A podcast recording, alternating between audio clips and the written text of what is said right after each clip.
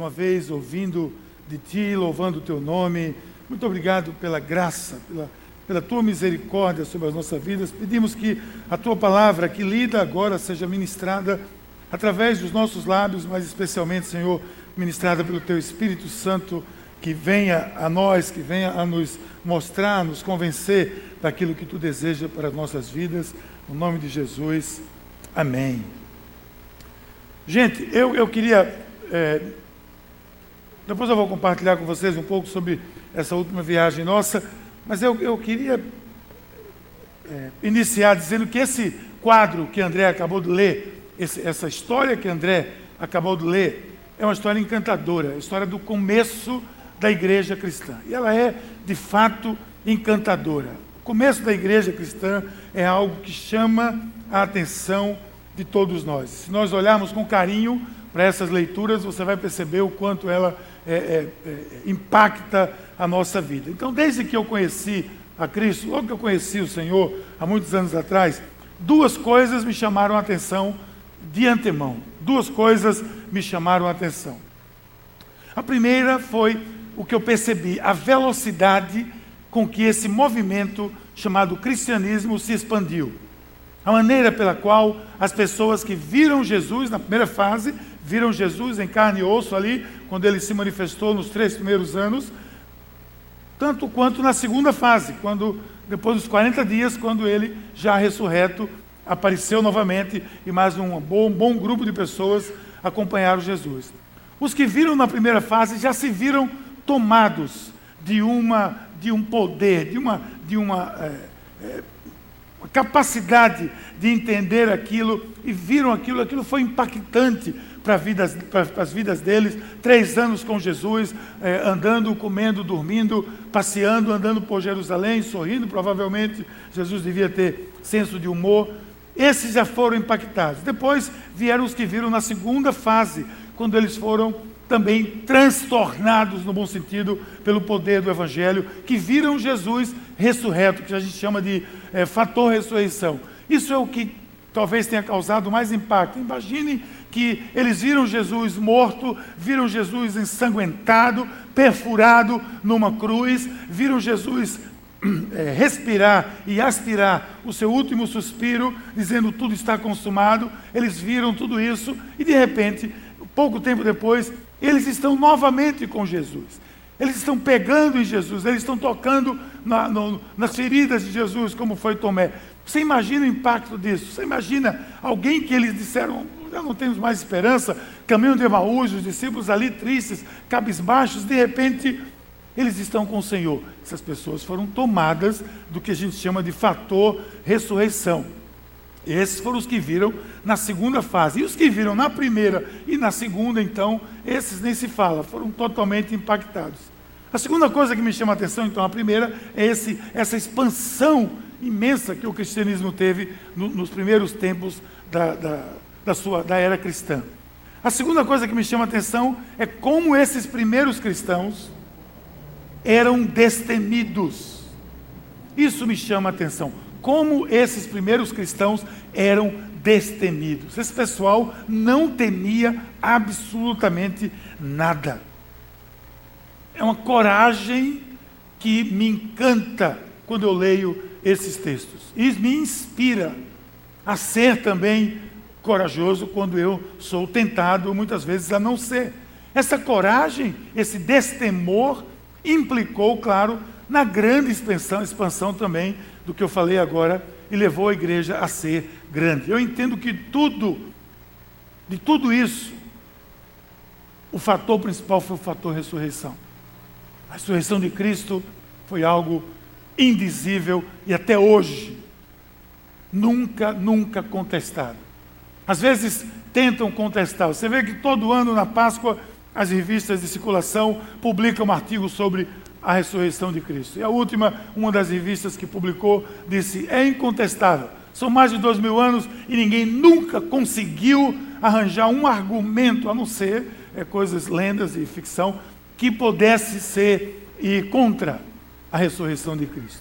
Então, aqui na paz, nós estamos na terceira estação do ano. Se você não sabe, quando as coisas estão verdes aqui, é porque nós estamos na terceira estação, começando hoje a estação do crescimento. E é, por essa razão nós queremos abrir essa estação falando sobre crescimento. Essa nova série de mensagens que nós começamos hoje aqui na Paz chama-se Grande Igreja. Grande Igreja. Se você não, não tem ideia ainda, se você ainda não sabe o que isso significa, eu quero convidar você a estar aqui nos próximos três ou quatro domingos, a partir de agora, porque você vai entender o que a gente está chamando de grande igreja. Porque a igreja é grande. Nós estamos com a liderança lendo um livro chamado Multiplique, porque vai ser usado no nosso discipulado. Se você é um líder de célula, líder de ministério e ainda não adquiriu esse livro, você está atrasado, ainda temos cópias aí, colocamos aqui disponível pelo preço é, 17 reais. Fizemos uma quantidade apenas para a liderança, porque estamos estudando juntos. Mas a certa altura, o autor Francis Chan, ele diz assim: o objetivo da igreja é crescer em todos os aspectos, à semelhança de Cristo. Por isso que ela é grande. Por isso que ela tem que ser grande, porque o objetivo da igreja, desde o começo, é crescer à semelhança de Cristo em todos os aspectos. E ele complementa: mas a igreja nunca atingirá essa meta a menos que cada parte realize a sua função.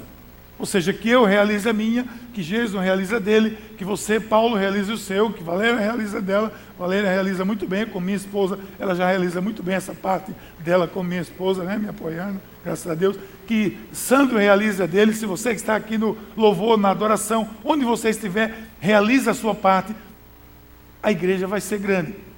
E ele chama atenção, ela vai ser grande em tudo a semelhança de Cristo. Ora, se esse é o nosso objetivo, vamos começar pelo começo.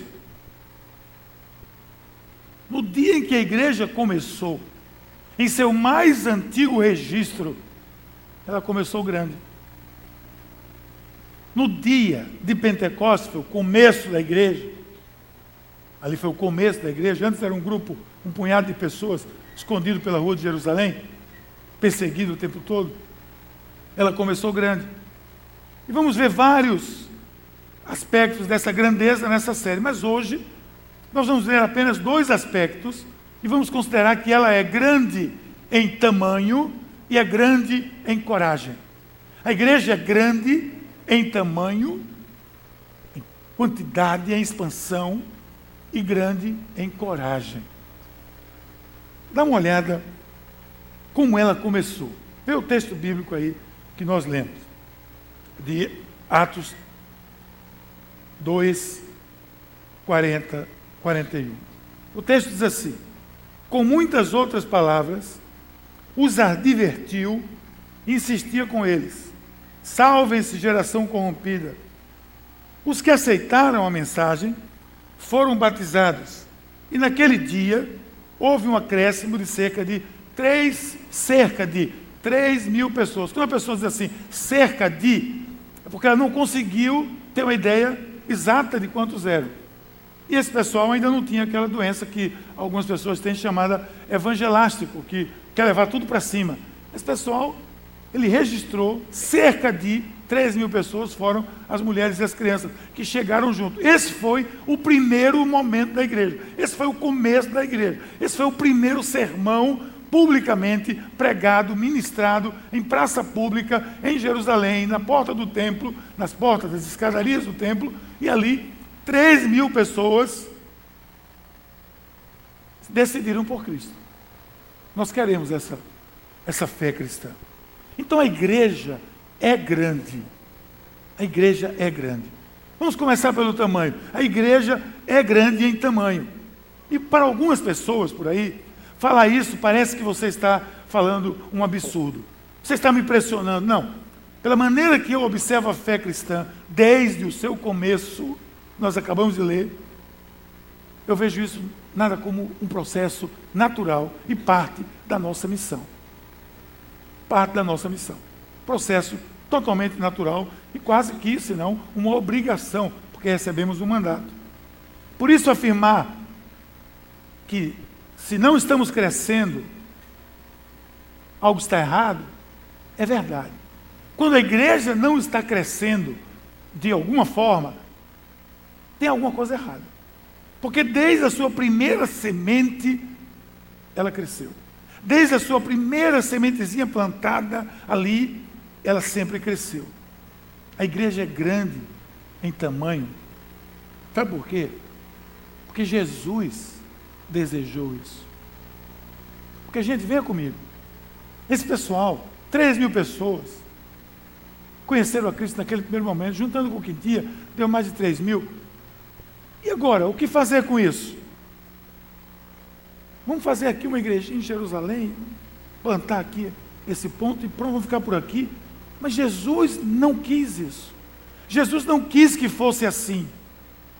Veja na sua Bíblia, marque para que você nunca esqueça. Isso, se você traz sua Bíblia para a igreja, marque. Se você traz o seu dispositivo, tablet, telefone, não interessa, você também tem uma versão que você pode marcar. Marque de laranja, de vermelho, que chame a atenção.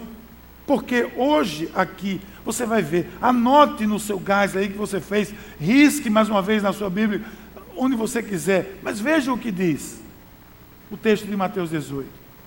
O que acham vocês? Se alguém possui cem ovelhas e uma delas se perde, não deixará as 99 nos montes, indo procurar aquela que se perdeu? E se conseguir encontrá-la, o que é que fará? Garanto que ele ficará mais contente com aquela ovelha que estava lá perdida do que com as 99 que não se perderam. Da mesma forma, olha, aí entra Jesus. Da mesma forma, o Pai de vocês, que está nos céus, não quer que nenhum desses pequeninos se perca. Você percebeu o esforço? Entenda comigo.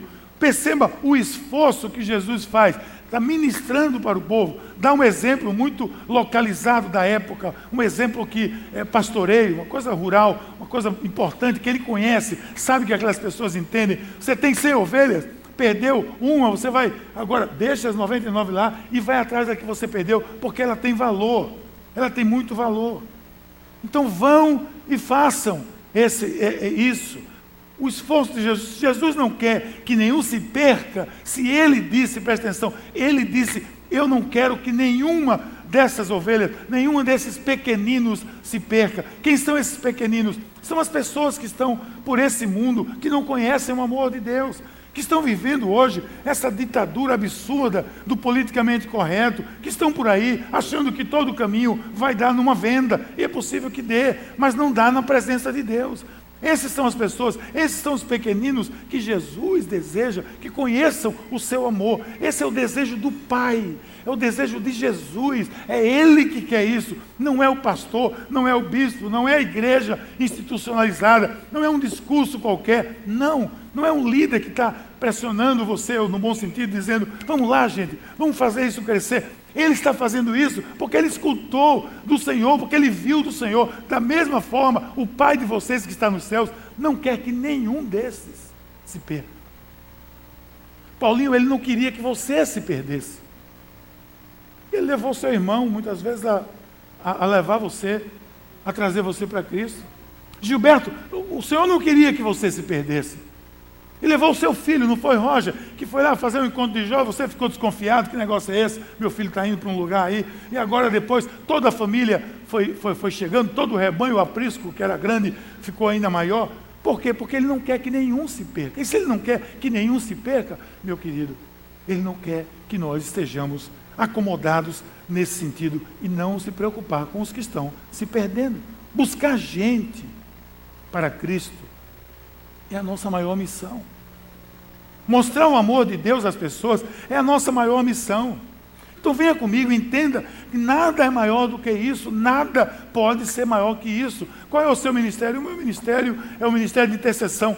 Não pode ser maior que isso, porque sabe por que você intercede? Para que outras pessoas conheçam o amor de Deus. O meu ministério é de cura e libertação. Sabe por que você está nesse ministério? Para que outras pessoas sejam curadas e libertas e conheçam o amor de Deus. Eu estou no introdutório do tempo. Sabe por que você está ali? Para receber as pessoas aqui um dia, na igreja, como nós fazemos, com um sorriso aberto, dizendo: aqui é o lugar onde nós amamos pessoas de graça.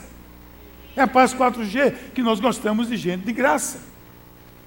Não há nada mais relevante, nada mais importante do que isso. As últimas palavras de Jesus foram nesse sentido. Veja lá, você conhece muito bem Mateus 28, ele diz: Portanto, vão e façam discípulos de todas as nações, batizando em nome do Pai, do Filho e do Espírito Santo, e aí vocês vão fazer tudo que eu ordenei, e eu vou estar com vocês sempre. Mas veja como ele começa: Portanto, vão e façam discípulos de todas as nações.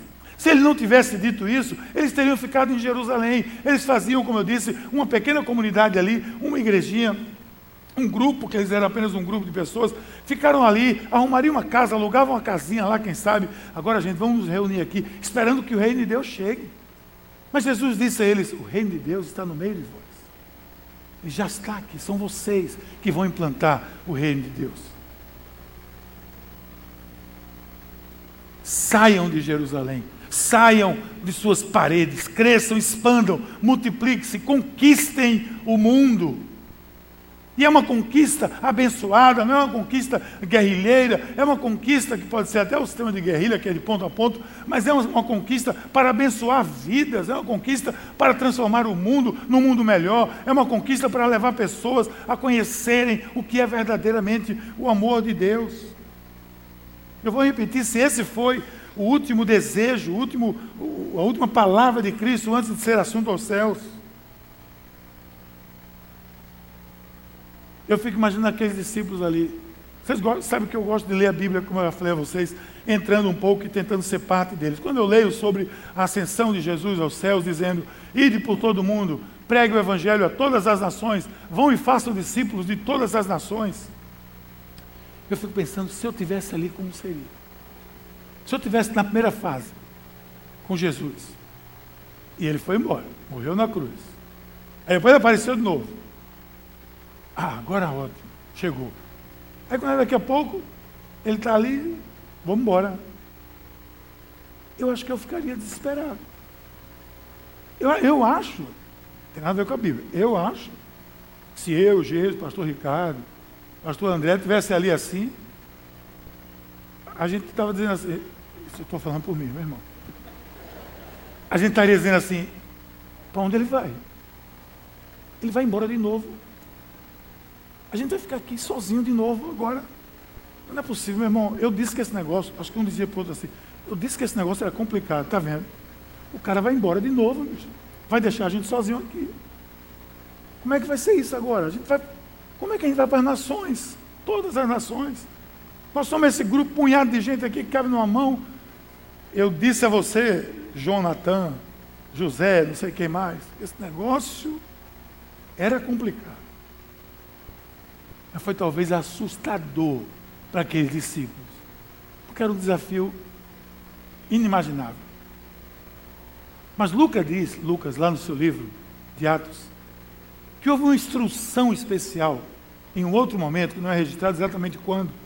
Apenas diz assim: poucos dias antes era um punhado de pessoas pelas ruas de Jerusalém, amedrontadas e escondidas. Ali era, era um grupinho. Mas Lucas disse lá no Atos, do livro de Atos, que ficassem em Jerusalém, esperassem que viria o poder para eles fazerem o que eles estavam sendo comandados a fazer. Tenham calma. Sabe por que a igreja é grande em tamanho? Mais uma vez, porque ela começou grande. Nós vimos isso aqui já, lemos. 3 mil pessoas. 3 mil pessoas se decidiram. Imagine como foi isso você lê, mais uma vez, você lê isso aqui e diz, que bênção, 3 mil pessoas se decidiram, 3 mil e tantas pessoas, quem sabe. Ok, como foi isso na prática? Calcula a logística disso. Hoje nós vamos batizar aqui 12 pessoas, 12. Que, que bênção, 12 pessoas estão sendo batizadas, crianças, etc. Agora, 3 mil. E quando Pedro parou de pregar, foi o que aconteceu? O pessoal disse: realmente você está certo. Agora nós estamos, o discurso de Pedro foi, vocês estão, vocês são culpados, vocês crucificaram o Senhor. O pessoal disse, é, está certo, é isso mesmo, Pedro. Agora a gente está lembrando de toda a mensagem, é isso mesmo. O que é que a gente tem que fazer? Aí Pedro disse, se arrependam, fácil, me arrependi, ótimo. E agora sejam batizados em nome do Pai, do Filho e do Espírito Santo. E a igreja, aquele punhado de gente, como é que ele vai batizar? 3 mil. Eu acho que foram dias. Deve ter sido dias em Jerusalém, gente se batizando. Dias. 3 mil, gente, 3 mil. E se tivesse aqueles que gostam de tirar foto na hora, imagina o tempo. O tempo que seria. 3 mil. Mais de uma semana, provavelmente, aquilo tumultuou Jerusalém. A gente nunca pensa nesses aspectos. Né? Aquilo deve ter tumultuado Jerusalém. Aí, quando é em Atos 4, nós estamos em Atos 2. Em Atos 4, você vai ver aqui, mais duas mil pessoas aderiram à fé cristã. Agora são cinco mil, mais dois mil batismos. Como é que vai ser dois mil batismos? Mais uma, duas semanas de gente vindo para ser batizada lá no rio. A água, não tivesse água. Esses detalhes da Bíblia não dá, mas é algo assim, é algo grande. Grande. Então, se você não gosta de igreja grande, você provavelmente detestaria o início da igreja. Se você não gosta de uma igreja, você diz, eu não gosto de igreja grande, então você detestaria a igreja do Novo Testamento, a primeira igreja, o ponto inicial, o dia 1, um, marco zero da igreja cristã, porque foi um tumulto de gente e talvez tivesse alguém que dizia assim, mas eu nem conheço aquele que se converteu agora. Claro que não. Foram 5 mil pessoas de uma vez só. Claro que não conheceram, que não conheciam. Você não gostaria. Então o primeiro momento da igreja foi assim, enorme, dinâmico. Milhares de pessoas aderindo à fé cristã. E graças a Deus, muitas dessas pessoas, graças a Deus, continuaram nessa mesma visão missionária de expansão Jerusalém, Judéia, até os confins da terra, façam discípulos de todas as nações. Daí surgiram as pessoas com visão missionária, saíram pelo mundo. Daí saiu Tomé, foi parar na Índia. Daí saíram os tradutores da Bíblia, eh, William Tyndale e outros que foram traduzir a Bíblia para que as pessoas tivessem acesso, graças a Deus. Aí daí surgiu os contrabandistas de Bíblia, que contrabandeavam Bíblia, até hoje contrabandeiam Bíblia, e começavam a levar a Bíblia nas suas malas, nos seus carros, para dentro das, dos países, na época da cortina de ferro. E eu, eu fiquei feliz quando eu fui em Cuba e fui sagrar um bispo com mais dois bispos. E eu, naquele dia era o domingo da igreja perseguida, e nós estávamos fazendo aquilo numa sala, tudo escondido, porque não podia, o governo cubano não podia saber. Agora se vai saber através desse DVD, problema seu, ele já foi consagrado e a igreja está crescendo. E eu soube agora, nessa viagem, que a igreja se expandiu ainda mais, eram, eram 18 lugares, agora estão em 28 lugares espalhadas, ou seja, Graças a Deus por isso que pessoas fizeram isso, contrabandeavam a Bíblia. O bispo amigo meu, o bispo Charles do Canadá, ele sempre vai, quando vai para Cuba, leva uma mala de Bíblia. Agora eu soube que parece que foi aberto para a Bíblia entrar, mas não era. E toda vez ele entra e a mala dele nunca era revistada. Nunca era revistada. Mas ele foi preso duas vezes. E quando eu cheguei lá, eu disse: Como é que vai ser esse negócio dessa consagração? Ele disse: Que consagração? Ninguém sabe, porque nós não conseguimos o visto religioso. E eu não sabia disso. Eu estava lá, crente que estava tudo certo. Eu falei: E se a gente for pego? Ele disse: Vai ser a terceira vez que você pega e a primeira sua. Não tem problema. Vá para a cadeia, em nome de Jesus. Eu acho que eu me, ia me sentir muito orgulhoso. Estou aqui na cadeia por Jesus. Então muita gente continuou com essa visão jesuítas, pessoas que se espalharam por todo o mundo, cada nação, cada pessoa, vendo como necessário que elas escutassem o amor de Deus. E nós queremos ser parte disso, dessa visão. Sabe o que eu amo ver cada vez mais? Eu amo que ver que vocês estão entendendo isso. Que quando alguém aqui se confirma, por exemplo, no final do mês vai ter confirmação, eu vejo aqui gente batendo palma, eu vejo aqui gente chorando, eu vejo aqui gente levantando as mãos, eu vejo gente, gente alegre, células que trazem pessoas que se alegram porque aquela pessoa está vindo para o corpo de Cristo, está chegando ali, está conhecendo o amor de Deus. Eu vejo isso e vocês saibam que eu me emociono com isso, porque eu quero ser parte disso aí.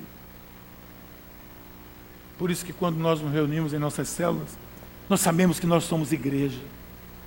Hoje nós estaremos aqui abrindo mais uma célula agora na Zona Norte, na casa de, de Gugel de Carol, apoiados por Fernando, Fernanda Durães e, e, e Durão, tio Durão, vai ter uma célula agora, nós vamos abrir aqui hoje. Eu fico feliz quando eu vejo isso, porque eu vejo que são pessoas que entenderam, assim como os jesuítas, como os contrabandistas de Bíblia, como aquelas pessoas que entenderam que esse amor de Deus tem que se espalhar. Eu fico feliz quando eu vejo que Jesus anunciou aqui hoje, mas eu me desculpe, mas nós já temos mais de 150 casais inscritos no momento a dois do próximo sábado, porque essas pessoas precisam do amor de Deus. Quase 60% delas nunca foram no momento a dois. É gente nova que vai conhecer exercer o amor de Deus para as famílias.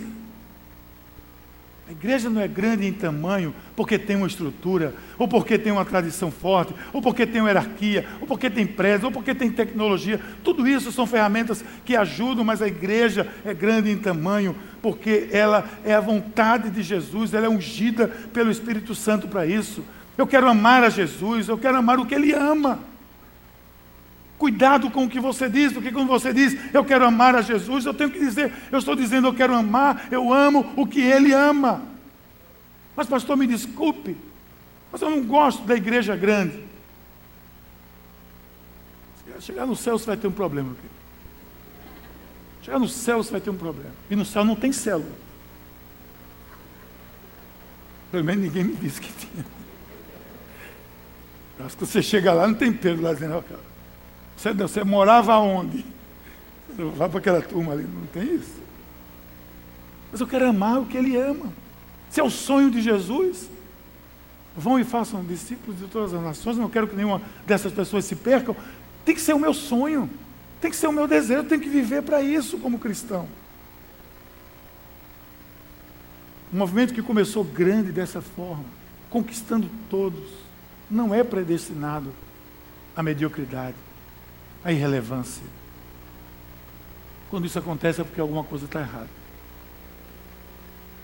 Agora deixa eu falar ao seu coração uma coisa. Se eu vejo tudo isso e fico sentado no canto vendo a banda passar, em outras palavras, eu estou desistindo do plano maravilhoso de redenção de Deus para esse mundo. Se eu vejo tudo isso e fico sentado vendo a banda passar, se isso não me incomoda, se isso não toca no meu coração, se isso não faz parte do meu projeto de vida, eu estou, em outras palavras, desistindo do plano maravilhoso de redenção da humanidade. E é um plano de Deus. Eu quero ver uma igreja grande. Claro que quero sempre. Muito maior. Eu tenho dito aqui, eu quero que isso aqui não caiba mais ninguém.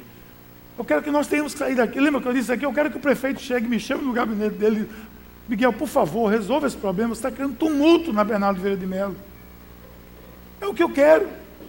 Mas por que eu quero isso? É porque o pastor Geis não disse a gente tem que querer, é porque o, o bispo sou eu. É porque outra pessoa, o arcebispo, disse isso. Não, é porque o sonho de Jesus é esse. É o sonho dele. Tem que ser o meu sonho. Pode ser que eu não veja tudo isso, mas eu vou morrer tentando. Por quê, gente? Eu não desisto do plano de Deus. Fui chamado para viver e para morrer, para fazer o plano de Deus acontecer. Desde que eu fui chamado para o um ministério, Deus disse: é para aí que você vai. Na minha vida surgiram várias propostas. Eu disse: eu não quero. Propostas até às vezes de negócio. Eu não quero. O meu negócio é o reino de Deus. Esse é o meu negócio. Eu decidi isso para a minha vida. Eu quero chamar você a se juntar, todos nós é quem mais quiser sonhar o sonho de Deus, é quem mais estiver disposto a morrer tentando. Agosto agora nós começamos o segundo culto na igreja da cidade, lá no Cabo. Começamos o segundo culto, a igreja tem um ano de existência. Lá no Cabo, mas ninguém lá, vamos ter que começar o segundo culto agora, a partir de agosto. Graças a Deus por isso. Imagina que um pastor, que não é o caso do pastor Ricardo, tivesse assim, poxa, que problema, ter que pregar agora duas vezes. Sabe onde é que ele estava ontem?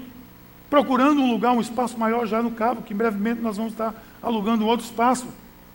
Já vimos um lugar, bem mais gente, já estamos já organizando, por quê? Porque esse é o sonho de Jesus. Nós queremos fazer ele acontecer. Se você está disposto a morrer tentando fazer o seu negócio dar certo, se você é um cristão, você não tem o direito de negligenciar esse aspecto do desejo de Jesus. A estratégia pode ser qualquer uma. mas nós queremos sim que a igreja seja grande. Assim era a igreja de Atos 2. Uma mensagem, um movimento, um movimento grande em tamanho. Mas associado a isso, como eu disse, havia uma outro, um outro tipo de grandeza imensa. Ela era grande em coragem. Gente, sinceramente, eu queria ter um terço da coragem desse povo. Preste atenção como é grande a ousadia, porque há poucos dias esses caras estavam, esses irmãos, estavam escondidos na rua de Jerusalém. Eles estavam escondidos há pouco tempo, agora, depois do Pentecostes, chegou o Pentecostes, Espírito Santo, poder na vida deles, ficaram inquietos. E, começou, e Deus deu a eles primeiro ousadia. E disse Pedro: Não tenho ouro nem prata, por quê? Porque eles, Pentecostes aconteceu, eles saíram das, das cavernas, foram para a rua, cheios do poder do Espírito Santo. O que é que eles fizeram? Para o templo. Chegaram no templo, Pedro e João estavam indo no templo, tinha lá um, um, um deficiente, uma pessoa especial, e pedindo a eles dinheiro. Foi o que ele disse, está aí o texto. Eu não tenho ouro, não tenho prata para te dar, mas o que eu tenho eu te dou. Levanta e anda em nome de Jesus. O cara deu um papo lá, começou a andar. E o que é que eles fizeram? Eita, agora todo mundo vai ver. Se você vê o texto seguinte, presta atenção no texto seguinte. Sabe o que o coxo fez? Se agarrou com Pedro e João. Olha o que o texto diz. O outro. E agarrando-se o coxo que fora curado a Pedro e João, entraram aonde? Numa caverna para se esconder? Não, foram para o pátio do templo. É lá que a coisa está acontecendo. É lá que está todo mundo. O que é que eles fizeram? Homens israelitas, por que vocês estão maravilhados disso? Como se fosse nós que tivéssemos feito isso. Sabe quem fez? É a continuação da história. Foi Jesus que vocês crucificaram. Ousadia. Ousadia. Isso me encanta nesse povo. Aí em seguida, o que acontece depois da ousadia que eles tiveram? Vem, vem Estevão. Estevão está lá, armam uma, uma, um esquema de traição, dizem que Estevão está é, como herege, julgam Estevão, que acontece? Estevão é apedrejado. Atos 6. Subornaram lá os homens, prendendo Estevão. Estevão disse: Estou vendo a glória de Deus, é apedrejado e é morto ali. Ao lado dele estava Paulo, na época Saulo, comandando aquela operação. Mas eles eram ousados. Se houve um Pentecoste em minha vida, se o Espírito Santo vive em mim, eu quero ter ousadia semelhante a esse povo, porque nem diante da perseguição eles abriram mão. Nós temos sido perseguidos hoje como cristãos, temos. Você olha logo para a Síria, para o ISIS, que estão matando cristão de toda forma, ok. Você olha para o Paquistão, olha para alguns países, especialmente de, de, de matriz muçulmana, você vê muita perseguição. Mas nós somos perseguidos em todo canto. Você é perseguido dentro de casa, você é perseguido no seu trabalho, você é perseguido em todo canto. Esse pessoal foi perseguido pela morte, pela vida. E quando Pedro e João falavam ao povo, Atos 4, chegaram os sacerdotes, o capitão da guarda do templo e os saduceus, eles estavam muito perturbados, porque os apóstolos estavam ensinando o povo e proclamando em Jesus a ressurreição dos mortos. Agarraram Pedro e João e, como já estava anoitecendo, colocaram na prisão até a segunda-feira, o dia seguinte. Esse irmão não temiam a prisão, não temiam pelas suas vidas. Enquanto muitas pessoas hoje temem por emitir uma opinião, não é verdade? Muitos hoje temem emitir uma opinião para não ser politicamente incorreto. O que vão pensar de mim se eu me posicionar como cristão nesse aspecto? Vão achar que eu sou isso ou que eu sou aquilo? Esse pessoal não tinha medo da prisão e da morte. Por isso que a igreja era grande e ela tem que ser grande. E ela é grande em coragem. Essas pessoas eram colocadas em situações difíceis, como diante das autoridades. Que eram chamados o tempo todo diante das autoridades. O que é que eles diziam? Para as autoridades, com respeito. Saibam os senhores e todo o povo de Israel que por meio do nome de Jesus Cristo Nazareno, a quem os senhores crucificaram, está botando a culpa na autoridade. O tempo todo. E aí, curado diante dos senhores, esse Jesus é, para, é a pedra que vocês, construtores, rejeitaram. E ele se tornou a pedra angular principal. Eles não temiam as autoridades, estão falando diante das autoridades. E botando a culpa da morte de Jesus em quem? Não nas circunstâncias, o dia, o dia é tão difícil, eu sei que o senhor não tem culpa, mas prefeito, o senhor pode dar um jeitinho aqui. Não, não. Os senhores crucificaram o Senhor da glória. Aí são ameaçados, diante da ameaça, aí chamados novamente, ordenaram que não falassem e ensinassem em nome de Jesus. Mas Pedro respondeu: O que, é que vocês acham? Que a gente vai obedecer a vocês ou a Deus? É por essas coisas que eu sou vidrado nesse povo. Essa gente que me inspira. Vocês viram o que eu acabei de narrar aqui? O risco que esse pessoal corria. E eu fico pensando qual seria a minha oração nesse momento. Quando eu estivesse orando ali com Valéria, Senhor me proteja. Eu estou indo, me dê proteção, me dê. Acho que a minha oração seria uma oração de me dê uma bolha aqui para me proteger. Mas veja qual foi a oração desse pessoal que eu chamo de oração da coragem. A oração deles. O pessoal não tinha noção, não, gente. Era, assim, era gente sem noção. Ele tinha acabado de sair da prisão, tinha acabado de ser mais uma vez preso, mais uma vez preso. Oração dele. Qual é que é a oração da. que eu chamo a oração da coragem? Agora. Não entrou. Vai entrar? Se não entrar, eu vou ler. Pronto. Olha a oração deles. Atos 4, 29. Agora, Senhor, considera as ameaças deles e capacita os teus servos para anunciar a tua palavra corajosamente. Esconderam? Não. A oração foi assim: considera a ameaça, eles sabem que é pesada, capacita esse pessoal para, com coragem, continuar anunciando. Estenda a tua mão para curar e realizar sinais e maravilhas por meio do nome de Jesus Cristo. Gente, eles foram presos porque estavam curando e realizando milagres. São soltos. Reagrupa. Qual é a oração? Leva a gente para lá para dentro do furacão de novo. Para que a gente possa continuar fazendo aquilo, razão pela qual nós estamos aqui presos hoje. Foi por isso que, com coragem desse jeito, a igreja se expandiu rapidamente. Porque o anúncio da igreja é o anúncio do amor de Deus. A mensagem da igreja não é outra senão eu sou a solução dos seus dilemas, eu sou o perdão, eu sou o amor, eu sou a paz, eu sou o seu apoio naqueles momentos difíceis, eu sou a sua companhia na sua alegria. E eu quero ser, eu quero essa coragem. Que o Senhor me dê essa coragem para que eu anuncie a todos desta maneira. Se alguém, exemplo, qual é a unção que você pede a Deus, Miguel? Você quer que eu, eu quero essa unção. Porque tem gente que vive pedindo unção, unção para isso, unção para curar, unção para. Não, não, não. Eu quero essa unção. Me dê apenas um terço da unção que esse pessoal tinha. Como dizia João Wesley, me dê alguns homens com essa disposição e eu vou transformar o mundo. E no tempo de vida dele, ele transformou toda a Inglaterra e parte do continente europeu. Porque você acha que nós temos 150 casais inscritos para o momento a dois, dos quais 60% aproximadamente é pela primeira vez? Porque o mundo precisa dessa mensagem. Grande em tamanho, grande em coragem, e por fim, em consequência disso, apenas eu preciso dizer que ela só era grande, porque ela é grande no nome. O nome de Jesus é o que faz, que fez a igreja ser grande.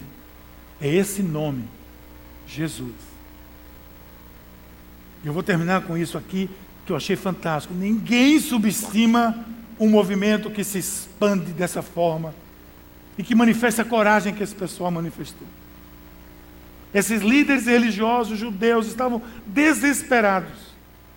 Pessoas estavam vindo a Jerusalém estavam perguntando não pelo templo, não pelo sacerdote, onde é que está acontecendo tudo isso? Onde é que está acontecendo isso? Nós escutamos que tem pessoas aqui que estão sendo curadas, tem pessoas aqui que estão. Escutamos que 3 mil pessoas se agregaram. Essa notícia corre. Jerusalém era uma, uma cidade grande para a época, pequena, pequeníssima para hoje. As pessoas estavam chegando ali interessadas não mais pelos seus ritos religiosos judaicos, não mais pelo sumo sacerdote, mas estavam atrás do que estava acontecendo naquele nome de Jesus. Que Jesus capacitou os seus apóstolos, discípulos, inicialmente eles começaram a orar, as pessoas começaram a ser curadas, e eles diziam, como Pedro disse: Vocês estão espantados porque nós fizemos isso? Nós não fizemos isso, quem fez isso foi o nome, foi Jesus que fez isso. Eu posso imaginar que eu posso imaginar que as pessoas não estavam indo mais para o culto lá do sacerdote. E o sumo sacerdote devia ter perguntado assim: Ei, por que o povo não está vindo mais aqui? Aí foi perguntar alguém assim: Ei, André, por que você não está vindo mais? Porque Pedro curou a minha mãe. Minha mãe estava morrendo. João ressuscitou meu, meu cunhado. Eu vou lá. Eu também quero isso para mim. Os líderes religiosos começaram a ficar com inveja, com ciúme, e mandaram prender todos os apóstolos. Dessa vez eles pegaram todos. E o guarda foi, imagina o guarda nessa função, guarda do templo. Vamos lá prender os apóstolos. Estava 11 ou 12, sei lá quantos eram exatamente. Os 12 lá, um substituto de Judas. Os 12 estavam pregando. Aí o guarda chega, a multidão apoiando aquilo.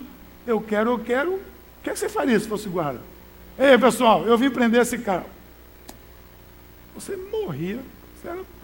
o, o texto diz que o guarda, sem uso de violência, é discípulo de Gandhi, sem, sem uso de violência, convenceu os apóstolos a irem para a prisão. Eu acho que Pedro disse, pessoal, vamos lá para a prisão, todo mundo. Não está acostumado com isso mesmo já? Vamos lá, mais uma vez.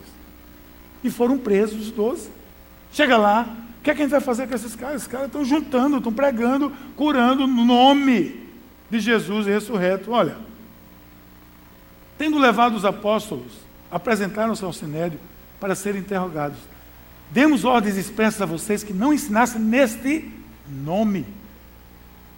Todavia, eles nem citavam o nome de Jesus. Nesse nome.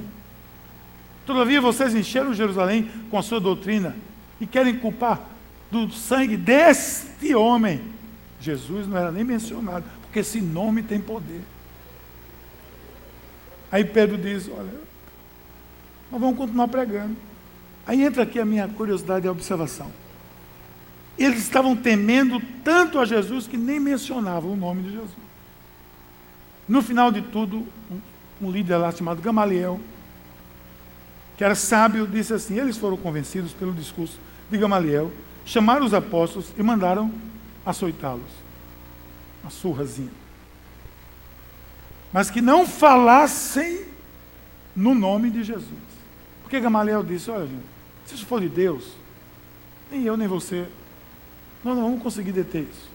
Se não for, vai se acabar como acabou aquele Judas que pregou aqui. Tem uma série de, ele cita ali uma série de pessoas que foi embora, acabou. Agora, se for de Deus, nem eu nem você vamos acabar conseguir com isso, porque o nome de Jesus era demais para eles. Como é demais para muita gente hoje, para muitos grupos hoje, a igreja é sedimentada no nome de Jesus. Não há outro nome, diz a palavra, pelo qual nós possamos ser salvos.